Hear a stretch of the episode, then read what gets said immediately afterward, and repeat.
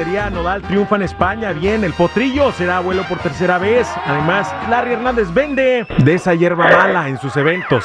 Cuéntanos. Oye, vamos a empezar primero con el triunfo que tuvo Nodal, porque es el primer mexicano que logra un sold out justamente en este lugar donde se presentó en Madrid.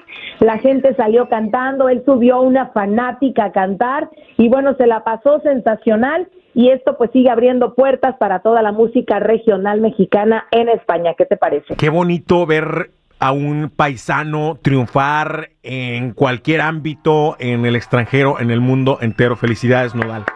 Bravo. Sí. Oye, hablando de gente triunfadora, el potrillo va a ser abuelo por tercera vez. Sí, fíjate que estuvo en un evento muy especial en la Arena México, donde por cierto no evitó acordarse de su papá, Vicente Fernández, cuántas veces no estuvo ahí, tuvo un gran éxito.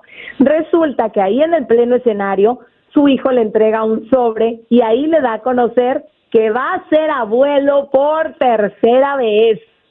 Imagínate, dice, ah, caray, este muchacho está canijo. bueno, pues es el segundo bebé por parte de Alejandro, ya tiene una hija, se llama Mía, así que espera pues que sea el heredero en esta ocasión del apellido de los Fernández. ¿Cómo ves? Eh, pues sí salió garañón el muchacho.